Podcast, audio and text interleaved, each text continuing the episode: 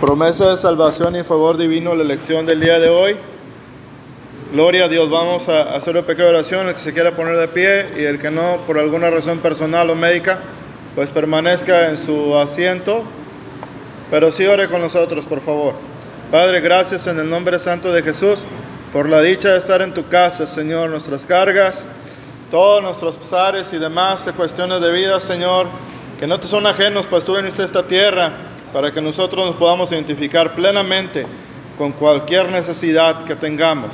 Señor, en esta mañana hermosa que tú nos das, te pedimos por nuestros niños, que les bendigas, les guardes siempre y que en su momento, Señor, si se puede, en temprana edad, Señor, ellos te conozcan y sean salvos. Bendíceles, guárdalos en salud y de todo mal, Señor, que acecha a nuestra sociedad actual. Gracias por estar con nosotros. Espíritu Santo, haz lo que quieras en esta mañana, en nosotros, esta es tu casa, haz tus propósitos y todo lo que tú tengas en tu corazón, en mi vida y en los que aquí se presentaron a buscarte, en el nombre santo único de Jesucristo de Nazaret. Aleluya, amén. Gloria a Dios. Tome su lugar, hermanos. Esta preciosa promesa de salvación y favor, promesa de salvación y favor divino. Verdad central, Dios, y a mí me fascina esa palabrita, esa doctrina de la restauración. Dios restaura vidas. Hay esperanza pues. Dios restaura vidas que han sido destrozadas por el pecado, la cual nos lleva convenientemente a meditar, como siempre, en primera persona, ahora de cómo estábamos antes sin Jesucristo.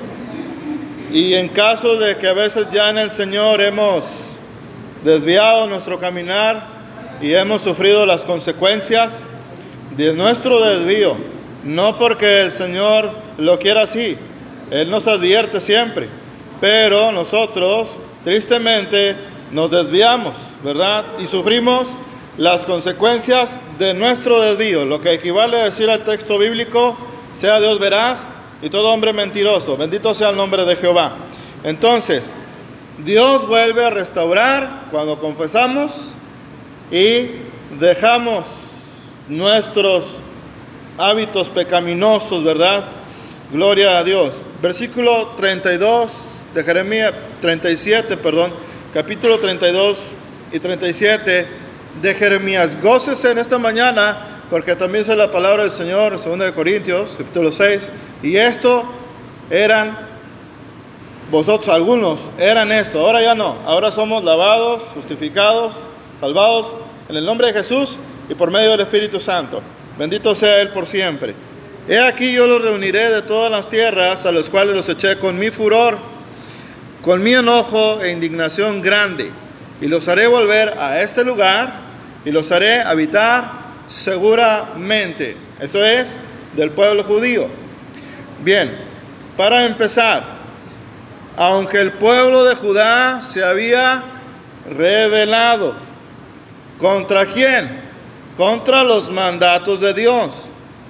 Y repetidamente, está muy bien esa palabra porque se constata con la historia bíblica de que así fue el hecho, había quebrantado el pacto que había con él Dios todavía también es válido porque se constata en toda la escritura. Dios todavía los amaba. Gloria a Dios. Y deseaba restablecer la buena relación con ellos. Lo que dice este libro romano, ¿verdad? Siendo un amigo de Dios, Él nos reconcilia con Él. La historia sigue siendo lo misma y las exigencias de Dios siguen siendo las mismas. ¿Cuáles son? obediencia y santidad.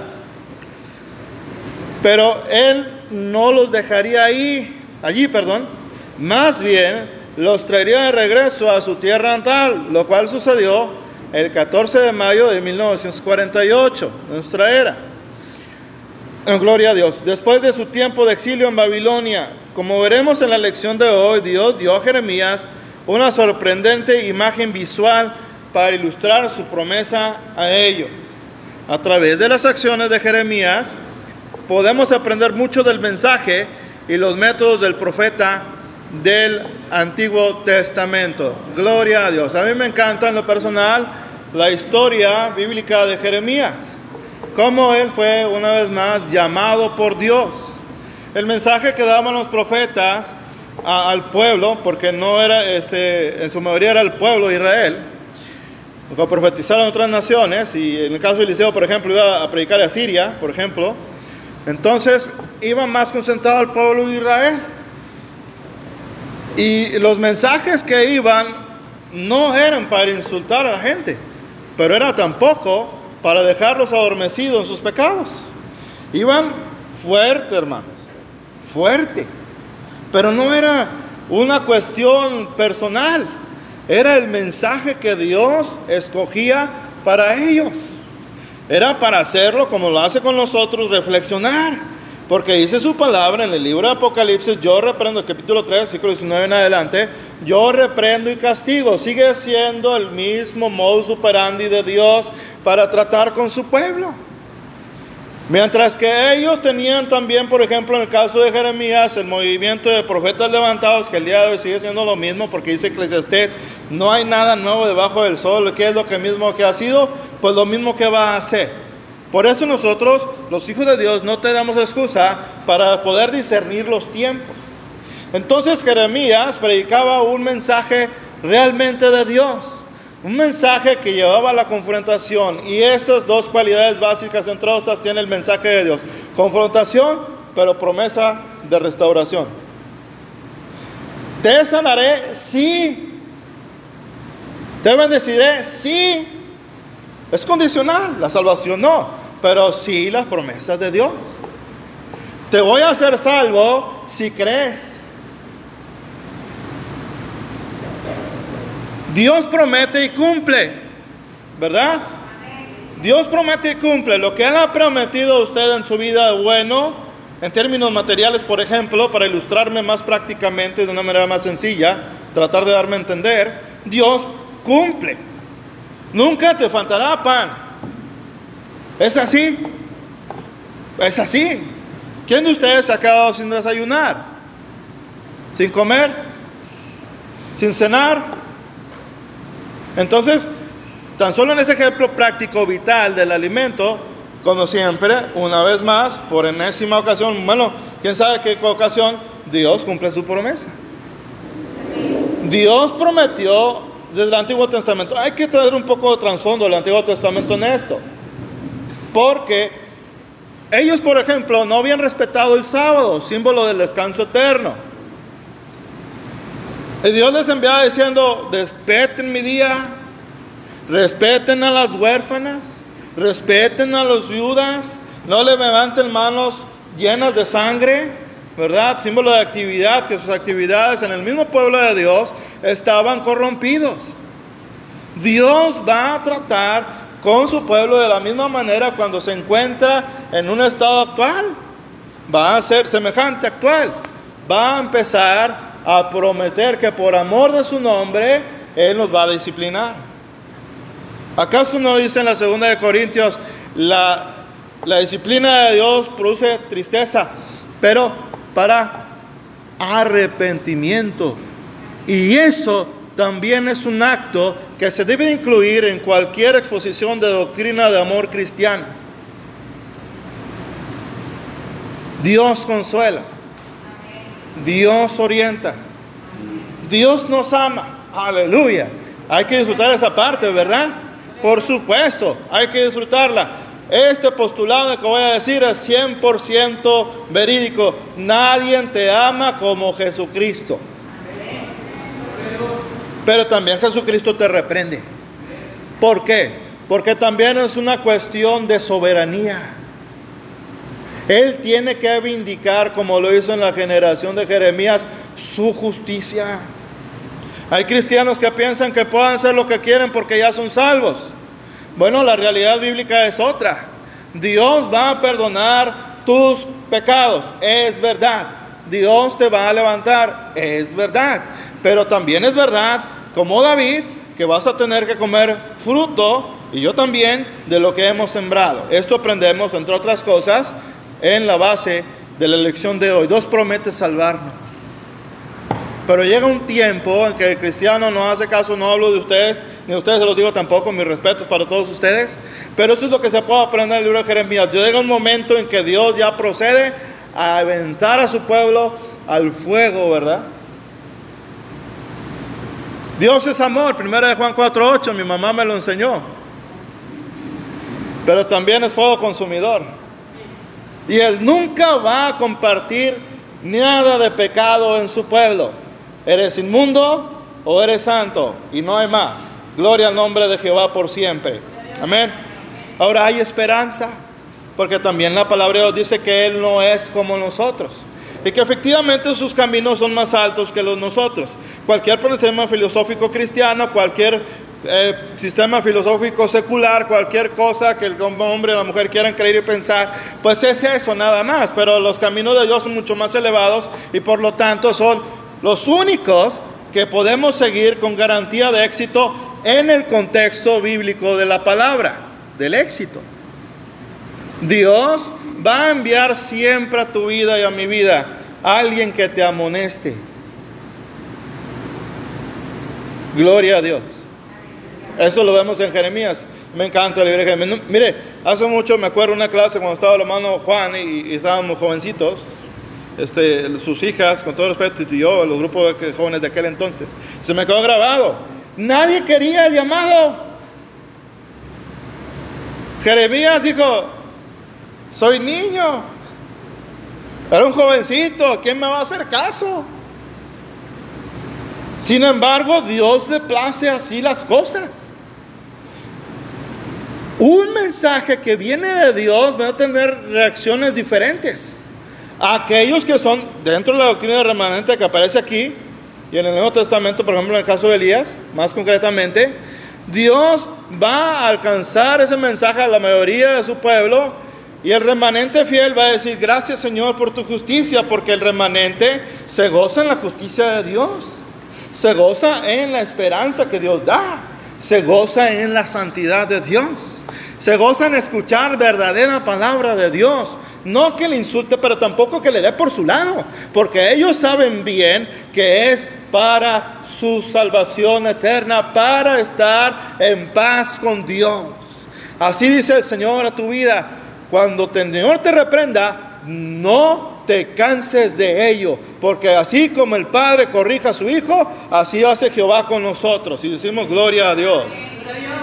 Y la Biblia nos dice cuál es nuestra reacción. Nadie en el presente momento de la disciplina va a hacer, ay, gracias Señor. No es cierto, ni Job. El único que dijo, ¿quién creen que fue? Jesucristo, nada más. Pero después la misma misericordia de Dios nos hace entender que aunque es el mensaje áspero, es de Dios. Mire, gracias al Señor que nací y usted que ya tiene mucho tiempo en el Evangelio de Jesucristo, por su gracia, porque no hay de otro. No hay lo que sepa y naces tonterías humanas. No, no, eso son puras tonterías. Estamos aquí porque Dios quiere y tiene misericordia de nosotros, empezando conmigo. Gloria al nombre del Señor.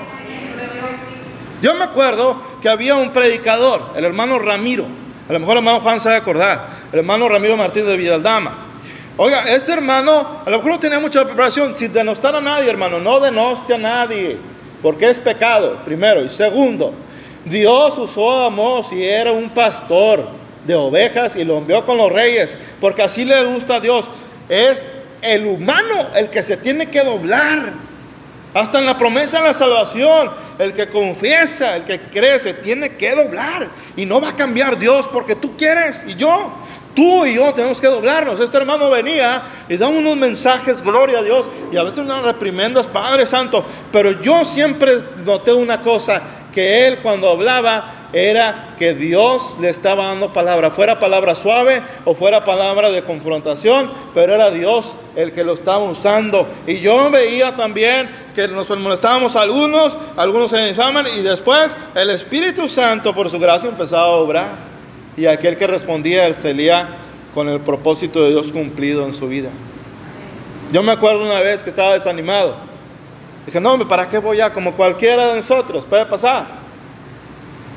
Y ya me iba saliendo. Estaba con el complejo de que nadie me quiere. ¿Seguro que nadie los quiere? ¿De veras? ¿Nadie te quiere? ¿No? Y entonces aquel que murió en la cruz, en el Golgota, ¿qué? ¿Cuántos alaban su nombre? Es obligatorio alabar su nombre. Moral y espiritualmente es obligatorio alabar su nombre. Yo me acuerdo que dije, ay, es que con las confrontaciones diferentes que hay siempre, man, por madure, por favor. Yo me acuerdo que dije, no, hombre, no, total, estaba joven, hermanos. Y me decía, y ya más o menos por donde está el hermano Mario, allá, allá para allá. Y en eso el Señor me hizo sentir, ¿y yo qué te he hecho? Y del enojo pasé a la vergüenza, hermano Juan. Y después de la vergüenza pasé a la tristeza, agaché la cabeza en mi carácter y me dobló el Señor. Y dije, Señor, perdóname. Y me regresé, me senté. Y dije, Señor, perdóname, porque no debo de ser así. Mire, abrí mis ojos y cuando el hermano, el Espíritu Santo empezó a actuar de una manera poderosa. No que él lo buscara, sino que el mismo Espíritu lo incitó a hacerlo. Yo vi cómo venía un chorro de agua fresco hacia mi persona limpia. Cuando yo vi ese chorro de agua, hermano Yolanda, el desánimo que tenía empezó a irse. No tenía ganas de decir gloria a Dios. Empecé a levantar mis manos. Conforme venía, veía que se acercaba ese chorro de agua hacia mi persona, empecé a decir gloria a Dios. Y yo me acuerdo muy bien que ese culto empezamos a alabar todos a Dios. Y conforme se iba acercando ese chorro de agua hacia mi persona en visión, vi cómo empecé a levantar mis manos empecé a glorificar al Señor. Empecé a ser libre, libre, libre. Y ya nadie me tenía que decir, glorifica a Jesucristo. Solito empecé a levantar las manos porque recapacité de mi pecado. Y dije, Señor, perdóname. Y en ese momento Él empezó a restaurar mi vida. ¿No es maravilloso? Dios no se conduele, voy a hacer un mensaje pasado al altar. Dios no se goza de castigar a las personas. Pero somos nosotros los que lo ponemos así. Hablo como género humano. Y como pueblo de Dios a veces. Él no se goza en la maldad. No se goza en eso. Él es santo y verdadero. En Él no hay ninguna especie de mal. Entonces, Dios tampoco fue rápido en castigar al pueblo de Israel o al pueblo judío en la época de Jeremías, porque por lo menos Él les predicó por lo menos 30 años. ¿Y qué dice la palabra del Señor? Jehová es lento para la ira y grande en misericordia, pero sí se enoja. ¿Qué hicieron estos hombres y mujeres? ¿Le dieron la espalda a Dios para empezar? Estaban perdidos. Cuando vino el Mesías, el único verdadero Mesías, Jesucristo, ¿qué le dijeron? Fíjense el tamaño de la, de la mentirota, ¿verdad? O sea, más, más orgullosos no se puede. Porque dijeron, nunca hemos sido esclavos. ¿Será? ¿Y qué de los babilonios? ¿Qué de los griegos? ¿Qué de los persas? ¿Qué de Darío? ¿Qué de los romanos? ¿Qué de los egipcios? ¿Nunca habían sido esclavos? No, pero a ellos se los daba una esclavitud peor, que es la esclavitud del pecado.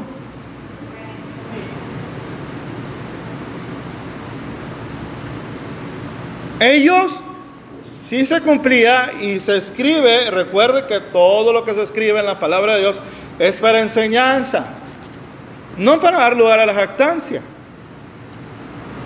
Es para que tengamos cuidado. Me dice la palabra del Señor, por ejemplo en Isaías, que este pueblo me labios me honra. Y sí, en ellos sí se cumplía eso. Porque adoraban a Baal. Le sacrificaban niños. Abusaban de la viuda. Abusaban del huérfano. Luego venían al templo y decían, gloria a Dios, aleluya, yo tengo paz y gozo. Mentiras. No es cierto. Después iban a adorar a Baal y entonces ¿dónde está el verdadero Dios? Eran obstinados y rebeldes, como tristemente a veces somos nosotros. Por eso conviene ver más la misericordia de Dios que vernos los unos a los otros. Aleluya. ¿Por qué? Porque sus misericordias son nuevas. Ahora, cuando Dios empieza a hablar, empieza a hablar de manera suave. No entiende uno, empieza a subir la intensidad del llamado. Vienen enfermedades a tu vida. Uno no entiende, no hace caso, empieza a irte mal en la economía. No haces caso, empiezan a salir las, las fieras, las fieras bestias que se refieren a hombres en el contexto bíblico, pero violentos o gente mala que anda donde quiera, y empiezan a acechar a tu vida. No haces caso y el Señor empieza a enviar quebranto tras quebranto. Le hace el libro de Deuteronomio. Es hasta entonces que cuando el pueblo de Dios voltea al libro de Jeremías, allá en el exilio, qué peligroso es predicar algo que no es cierto. Porque a estos les decían, el Señor le mostraba a Jeremías, ¿qué ves Jeremías? Yo veo una olla hirviendo del norte. La Babilonia, que tenían que dar la vuelta, ¿verdad? Pero por el norte la invasión. Hasta que Dios usó, porque estamos tratando de un caso nacional, Dios usó la invasión. Porque Dios, así como bendice la obra de tus manos, bendice lo que eh, uno trabaja, Dios le da la recompensa a cada uno de nosotros, ya lo dijimos. Pero no fue luego, luego. Dios fue paciencia. Así que cuando el día de mañana el Señor te llame fuerte la atención y tú sientas que es el Señor, no hermano, no endurezcamos el corazón como las aguas de Meriba, porque a nadie le va bien cuando endurece su corazón. ¿Hasta dónde está dispuesto a llegar Dios con su pueblo que no hace caso? No les digo a ustedes, es parte de lo que pone en mi corazón. Yo los amo y no les deseo absolutamente nada malo, al contrario. Deseo que Dios, Padre, en el nombre de Jesucristo, siempre nos llene de su Espíritu Santo para empezar. Y segundo, que la obra de sus manos sea prosperada. Porque si Dios se goza en bendecirle, pues yo también, ¿verdad? Pero hermanos, ¿cómo opera pues Dios con una persona que no hace caso? Lo entrega a sus deseos. Esa es la interpretación correcta de que cuando está el ejemplo del faraón, que dice, y le endureció el corazón y se agarran los ateos, bueno, la interpretación no es esa. Dios ya no le puso obstáculo a los deseos empedernidos, los pensamientos de faraón, y lo dejó hacer lo que él quería. Yo me acuerdo de mensajes de hombres y mujeres de Dios que he conocido que me han dicho, una vez el Señor me dijo, ¿vas a querer hacer lo que tú quieres? ¿O vas a hacer lo que yo te digo? Ay, ay, ay. Cuando estaba el Señor así, mejor, no, Señor, lo que tú quieras. A mí una vez me dijo, si no me haces caso, así como te amo, te voy a echar al infierno. Y dije, sí, Señor. Así pues sí, ¿verdad? Gloria a Dios. El problema es que el pueblo de Israel no reaccionó. ¿Qué habla de eso? De una religiosidad no había verdadera devoción por la palabra de Dios. Los falsos eran aplaudidos y los verdaderos eran denostados, como el día de hoy. Mateo 5.12 en adelante. Sigue siendo lo mismo. Si usted quiere ser hombre y mujer de sana doctrina, no todos le van a aplaudir. Pero mejor es quedar bien con Dios, obedecer a Dios antes que a los hombres. Bendito sea el nombre de Jesús. Vas a caer un resumen. El mensaje era perturbador, Jerusalén fue citada, una compra profética, un mensaje. Vamos a un resumen, hermanos, para pasar al altar y orar por nuestros hijos, niños. Jeremías sufrió intentos de homicidio, cárcel, eh, la peor forma de manipulación que es el desprecio, el, el de ser indiferente. Esa, hermanos, usted la ha sufrido en su vida en alguna ocasión. Y ah, cómo, cómo, cómo perturba, cómo, cómo daña. Y dicen los estudios bíblicos que, que Jeremías tenía una sensibilidad como el de una madre. Él era hombre totalmente, pero él tenía una sensibilidad, un amor tan, tan, tan, tan, tan este, efusivo, por así decirlo, o tan abierto, tan natural, que él amaba a la gente. Y en cambio le decían, estás loco, eres un muchacho, ¿qué me vas a decir? ¿A poco porque eres hijo de Anató, de los, de los sacerdotes? ¿A ti quién te puso? ¿Tú ni llegas a la edad para ejercer sacerdocio? Aleluya. Pero el que hace la voluntad de Dios permanece para siempre. Y él permaneció. Por eso dice la palabra de Dios en futuras invasiones que pueda haber en nuestro país. Porque el mundo ahorita está, hermanos, Europa está mal, Polonia ya se está armando para ir contra Rusia, y luego los judíos. Está el asunto candente, coloquialmente hablando. Si nosotros no hemos visto hambruna y precios exorbitados de víveres y demás, es porque Cristo tiene misericordia de México.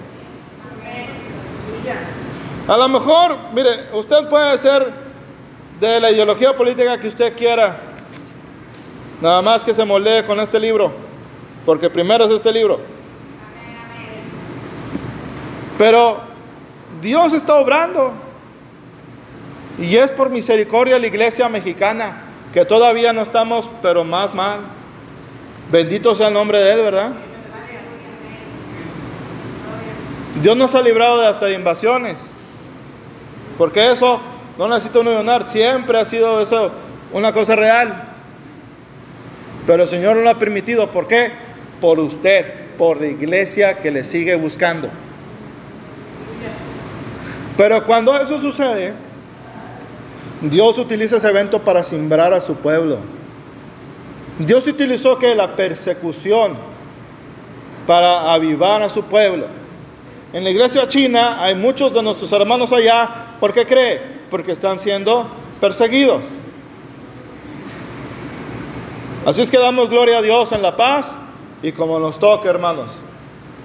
Por eso los bendigo, los bendeciré siempre porque no sabemos cuándo va a ser la última vez que podamos estar aquí, ya sea que el Señor nos llame, venga o nos cierren.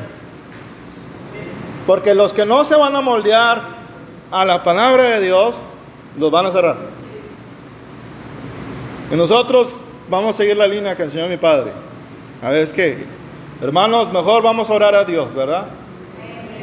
Acuérdense que Dios nos va a salvar, aunque, aunque tiemblen los montes, se remuevan, el hombre nos persiga, Jehová de los ejércitos está con nosotros. Nuestro refugio es el Dios de Jacob. ¿Cuántos bendicen su nombre bendito y eterno? Para terminar, hermanos, solo en Dios hay seguridad. En el total sentido de la palabra, en el original, los originales como quiera. Solo en Dios hay total y única seguridad en esta tierra, en esta vida, más concretamente, y en la que viene.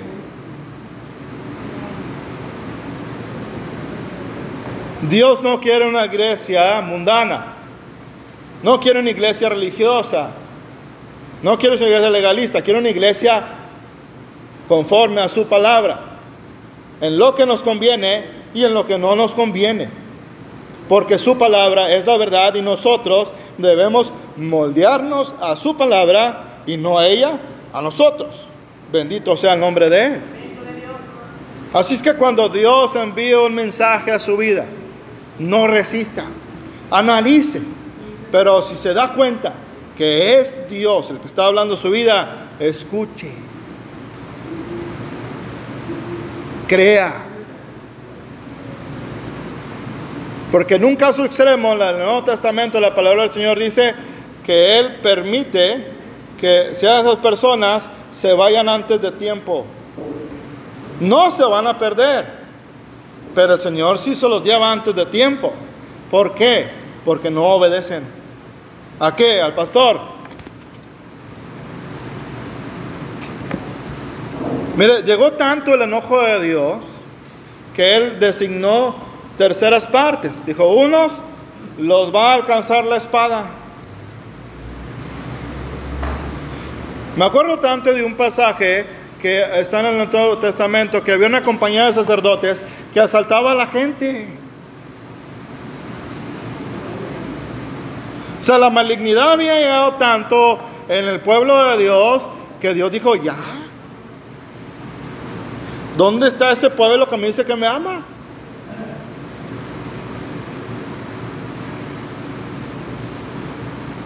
En Israel hay pirámides. ¿Y qué tiene de malo? Pues bastante. Porque eran observatorios astrológicos. Realizaban sacrificios como los mayas aquí y los demás. Agarraban la piedra, el cuchillo de Jai, si no mal recuerdo. Le abrían el corazón a la persona y se lo comían. Era exactamente lo que hacían. ¿Qué tal? Eso es lo que pasa cuando una persona se desvía de Dios. Vas a terminar haciendo lo que nunca pensaste que ibas a hacer. Por eso Dios les hablaba fuerte. No porque quería humillarlos, porque quería llamar la atención desesperadamente. Dios estaba desesperado. Acá estoy, vas por un camino de muerte. ¿Qué estás haciendo? Y tiene el derecho a hablarnos, por supuesto, Él es nuestro creador, Él puede hablarnos como Él quiera. Y nosotros le vamos a escuchar porque somos su pueblo. Bendito sea el nombre de Él. Esa es la reacción que tuvo el remanente. Los demás cuando fueron. Hasta, hasta se contaron, ¿saben qué? Jeremías está desanimando al pueblo. Porque estaba difícil, hermano. ¿eh? Ya estaban. Mire, si ellos hubieran arrepentido cuando Babilón, cuando Nabucodonosor sitió, en primera intervención que tuvo, en la ciudad de Jerusalén, Dios lo hubiera retirado. ¿Y qué tienes de, de base para comprobar eso? ¿Qué hizo con Sennacherib? ¿Pero por qué lo hizo? Porque se humillaron. Dejaron sus malos caminos. Hermano, pero yo no, yo no adultero y el Señor nos guarde. Hermano, yo no me drogo y el Señor nos guarde. Hermano, yo no me emborracho y el Señor nos guarde. ¿Y por qué dices que no guarde? ¿Para lucirte? No, porque así es. Si el Señor nos sostiene, ¿quién lo va a hacer? Bendito sea el nombre de Jesús.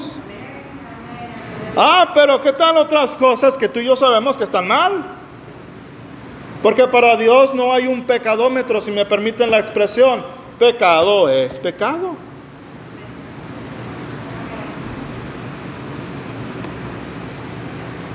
A Dios le molesta que se aprovechen de los demás.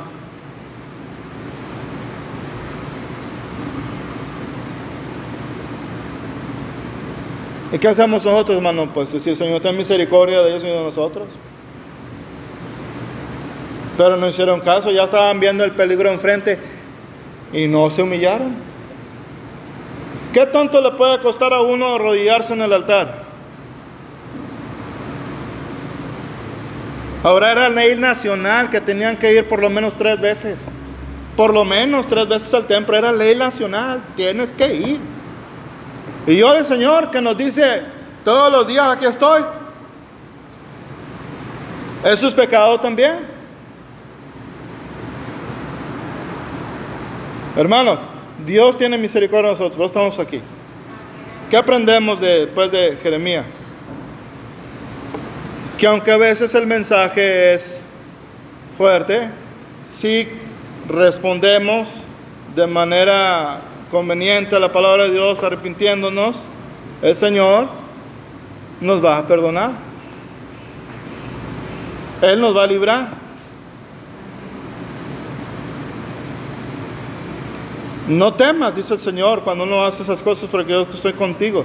Aquí veo hasta, hasta testimonios donde la integridad física de algunos hermanos, no reservo el nombre, este, ha sido amenazada. ¿Y qué ha hecho el Señor? Nos libra. ¿Sabe que ya cuando mi papá y yo este, recién pues, dejamos salir yo en la familia original, aparte de mi esposa, mis hijos, mi padre, íbamos de aquí del templo a la casa y de repente uno de estos hombres empieza a seguirnos, a molestarnos, a pitarnos, y yo me hice un lado y no seguía, y dije, ay Señor. Y dije, Señor, ten misericordia por mi Padre, tu siervo. Y en eso, hermanos, Dios puso una patrulla.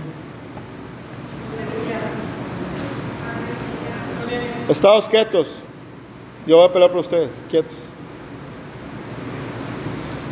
Voy a cerrar con esto. El que hace la voluntad de Dios permanece. Jeremías al finalizar de toda esta transición que los llevaron al exilio, el Señor usó a Nabucodonosor dijo a él, déjenlo. Porque su palabra dice que Él da gracia a aquel que obedece su, su palabra íntegramente, se esfuerza por hacerlo, hasta sus enemigos los pone en paz con Él. No odia a nadie. Ore por ellos. Ah, qué dichas hacer, qué dichas hacer lo bueno, ¿verdad? Porque gracias a Él hoy lo podemos hacer. Dios honró a su siervo. Resista. Sea fiel. ¿Qué dice en el Apocalipsis? Sigue haciendo lo mismo. Sea fiel hasta la muerte fidelidad. Aunque los demás ya no vayan a la iglesia, una gran facción de la iglesia mundial haya desviado su atención a doctrinas raras, teologías eh, liberales, desviadas, convenencieras, usted permanezca en Dios. Jehová de los ejércitos está con nosotros. Nuestro refugio es el Dios de Jacob.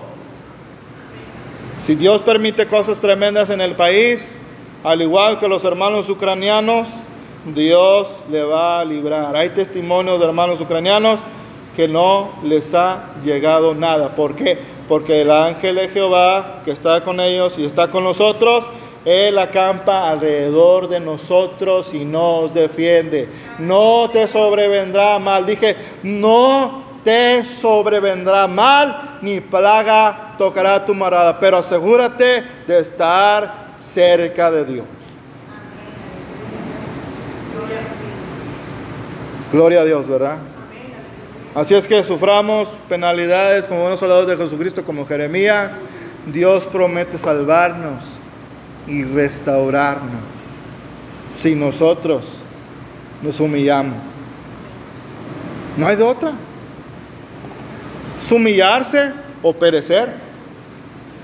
Muy bien viene en un estudio de Jeremías, un, boceto como este, este, eso, humillarse